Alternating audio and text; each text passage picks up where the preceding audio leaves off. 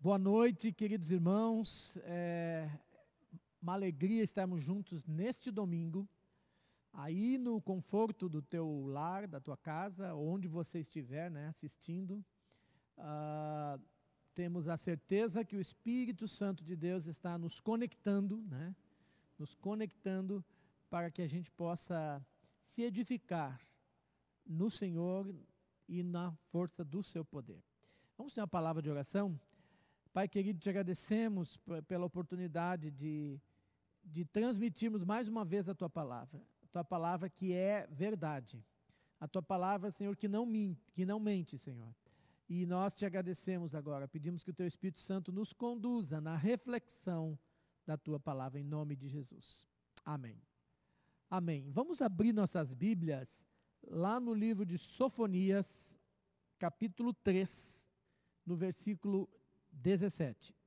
Sofonias fica ali antes de Ageu, antes de Zacarias. Zacarias é o último livro da Bíblia, né? Então aí tem Ageu e tem o Sofonias. Sofonias é o antepenúltimo, né?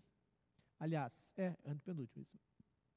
Então, é Sofonias capítulo 3, versículo 17. Diz assim: O Senhor teu Deus está no meio de ti, poderoso para salvar-te.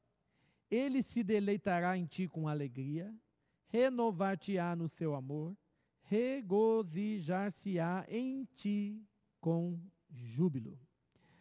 Sabe que hum, alguns dias atrás, acho que faz uns dias, uns dez dias, eu recebi esse mesmo versículo de três pessoas diferentes, no mesmo dia. E Claro que alguém pode dizer assim, ah, mas tem aqueles programas né, que, que edita versículo, então vai ver que os irmãos estavam conectados ali. Mas teve um deles que foi um irmão lá da Venezuela, né, que mandou em espanhol, inclusive. Então eu entendi que o Senhor estava querendo falar comigo naquele dia, em cima desse texto. E me alegrou muito o coração.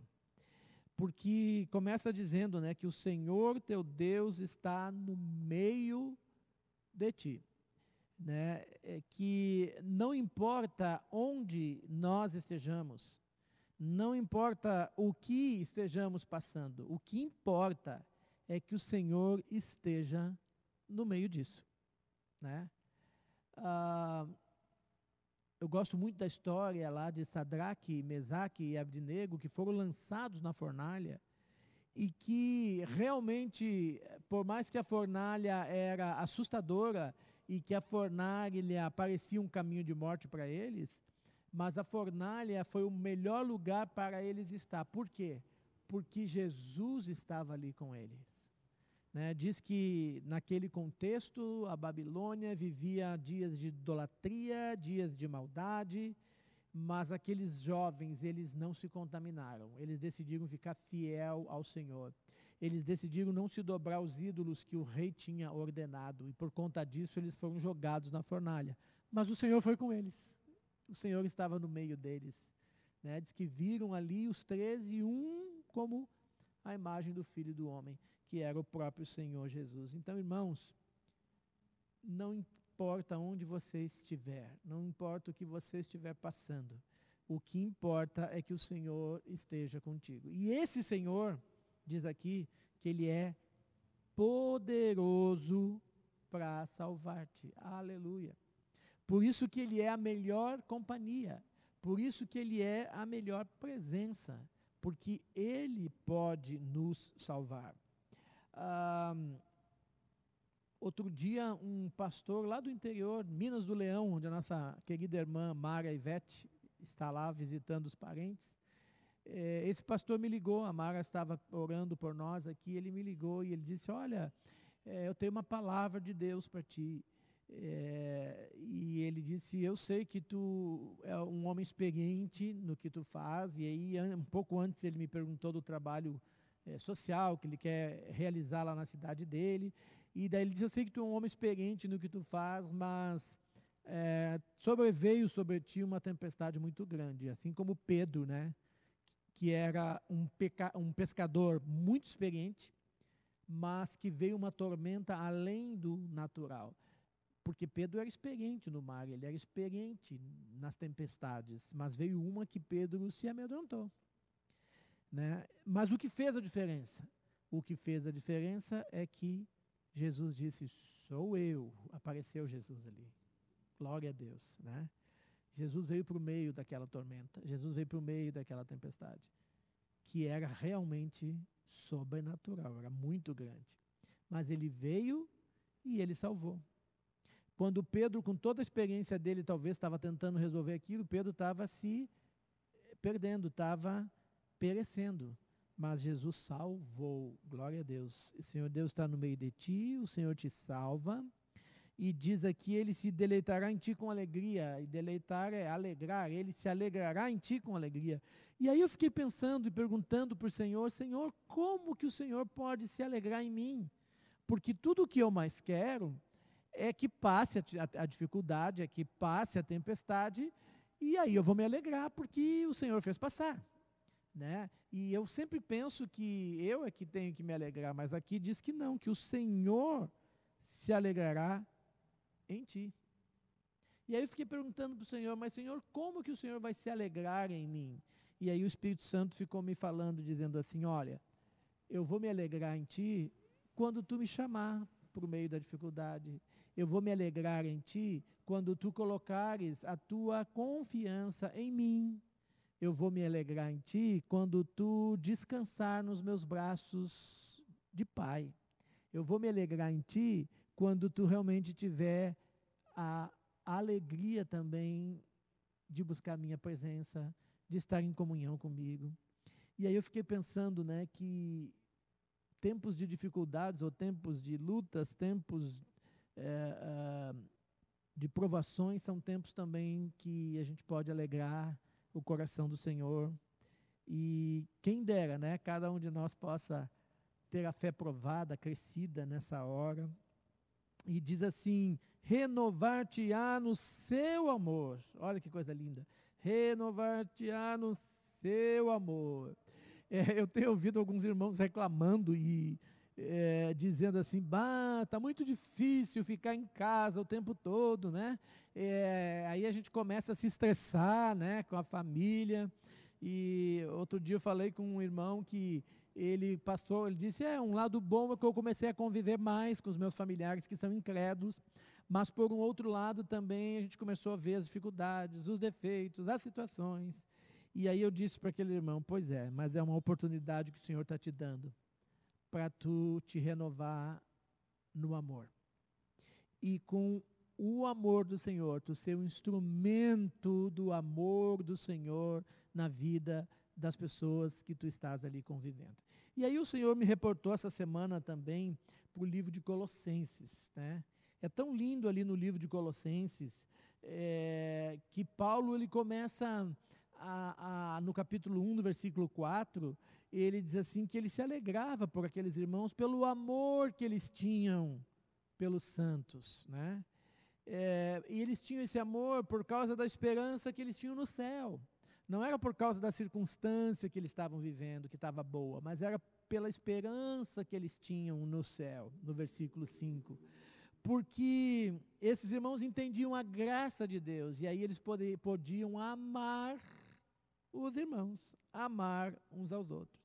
E daí ele fala depois que esse amor que vocês receberam no Espírito, né?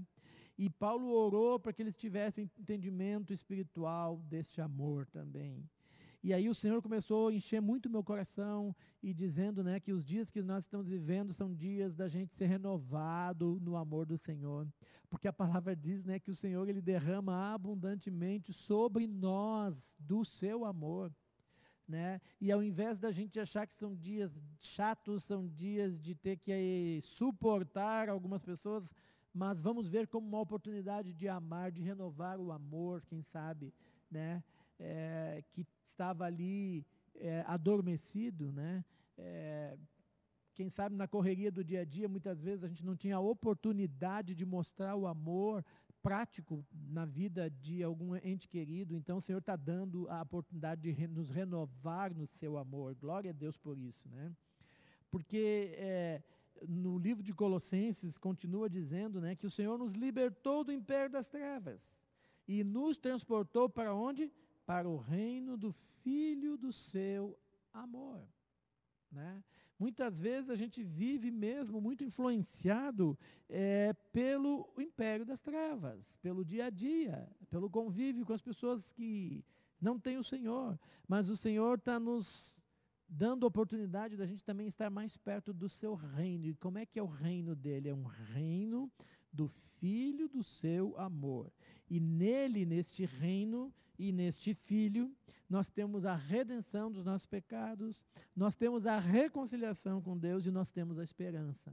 Então, quando nós somos cheios desse amor, né, do Filho do seu amor, nós também é, vamos é, é, nos tornar mais tolerantes com as pessoas, nós vamos também buscar reconciliação com as pessoas, nós vamos, quem sabe, reconhecer também os nossos erros, as nossas falhas, né?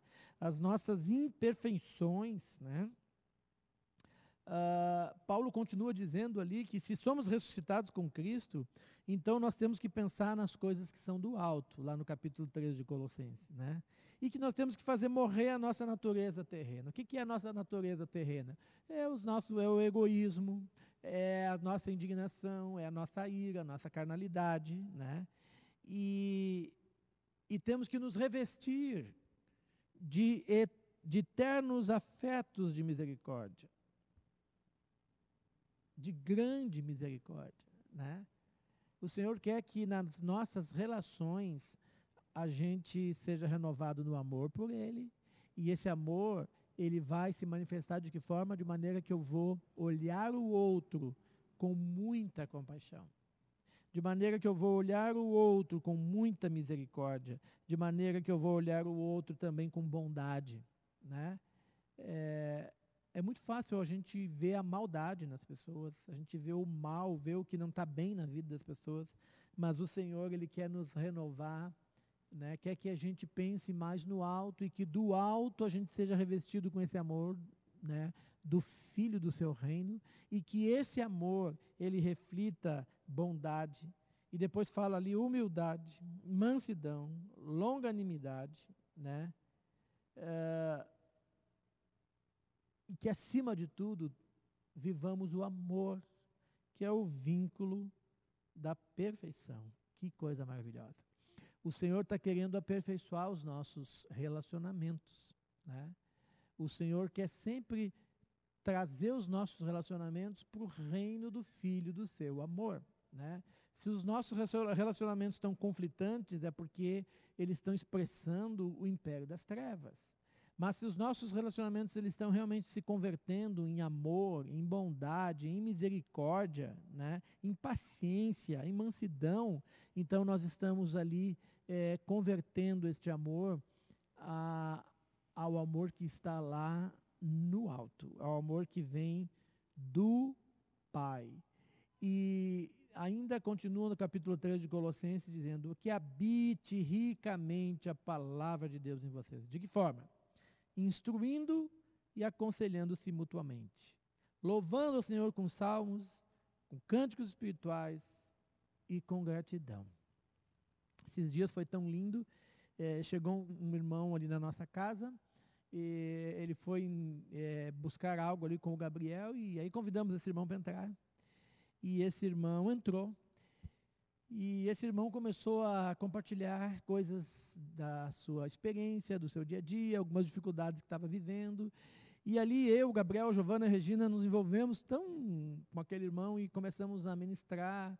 E no fim, é, oramos juntos, no fim, é, cantamos louvores juntos e foi muito bom aquele tempo.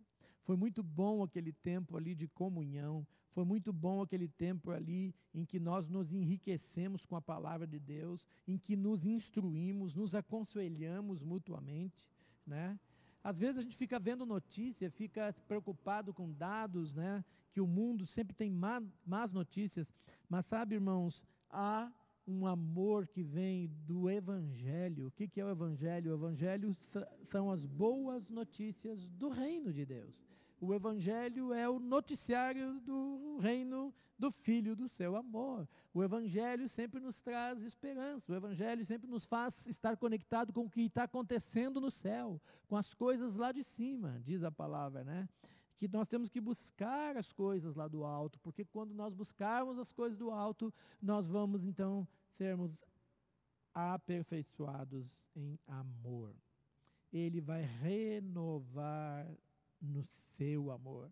Que o Senhor esteja te renovando nessa noite com o seu amor. Que o Senhor esteja renovando a tua casa nessa noite com o seu amor, que é infinito, que jamais acaba. Aleluia. Que é um amor também que lança fora todo medo. E sabe, eh, lá em 1 João, quando fala esse texto, né, que o perfeito amor lança fora todo medo, sabe do que está falando o contexto ali? O contexto está falando do juízo final, que um dia cada um de nós vai comparecer diante de Deus. Mas, aqueles que estiverem em Cristo e aperfeiçoado no amor dele, não vão precisar ter medo de juízo nenhum. Glória a Deus, né? Tem gente falando que os tempos que estamos vivendo são tempos do fim, são tempos né, da volta do Senhor. Amém. Glória a Deus, nós amamos a volta do Senhor. Amém. Nós não tememos o fim deste mundo. Por quê? Porque no perfeito amor nós somos aperfeiçoados. No perfeito amor nós podemos lançar fora todo medo. Nós não precisamos ter medo né, daquele dia. Não precisamos ter medo do, ju do juízo do Senhor, porque nós fomos, diz aqui, já começou dizendo, nós temos a redenção. Aleluia. Fomos redimidos. Fomos completamente limpos dos nossos pecados em Cristo e revestidos agora do seu amor. Então, renovar-te-á no, teu, no seu amor. É tempo que o Senhor está renovando o amor dele no teu coração, na tua casa, na tua família, em nome de Jesus. Sabe? E eu sempre, durante algum tempo, na minha relação com os meus familiares que, que não, não tinham a mesma comunhão que, que eu, que não é, é, é, tinham um, um relacionamento profundo com Jesus ainda, eu sempre tinha, às vezes, um peso, né? Eu sempre ficava vendo, ah, mas olha lá, aquele meu parente está fazendo tal coisa errada, isso, aquilo, e eu sempre ficava pesado. E um dia o Senhor disse assim para mim: Tu não tens que olhar para isso, tu tens que ficar livre para demonstrar o meu amor. Te relaciona com Ele é, sendo luz, né? E a luz não precisa falar nada, a luz ela brilha, né? E dali eu entendi que a minha vida tinha que ser uma manifestação da vida de Jesus, né? Que eu não tenho que mudar ninguém, que eu não tenho que convencer ninguém, que eu não tenho que converter ninguém, porque quem faz isso é totalmente o Espírito Santo, né? Porque o Espírito de Deus, ele é que convence, é uma pessoa. Como Paulo disse lá em Colossenses, nós temos que viver esse amor no Espírito, porque daí o Espírito é que realmente convence, renova e a minha oração nesse dia é que o Senhor esteja em amor te renovando e usando a tua vida para renovar outras vidas. Glória a Deus. Usando a tua vida como expressão da bondade, da misericórdia do Senhor, né? dos ternos afetos do Pai. Aleluia. Né? Que tu sejas uma pessoa amorosa nesses dias, né? É, e livre de qualquer julgamento, livre de qualquer peso. Sabe, o inimigo quer colocar peso, quer colocar medo, quer colocar é, é, é, juízo muitas vezes sobre nós, né? mas nenhuma condenação há para quem está em Cristo. E quem vive esta liberdade é renovado. Aleluia. Que você seja renovado é, no amor. E diz assim regozijar-se-á em ti com júbilo. Mais uma vez, né? O Senhor, Ele quer se alegrar com a tua vida, com júbilo, né?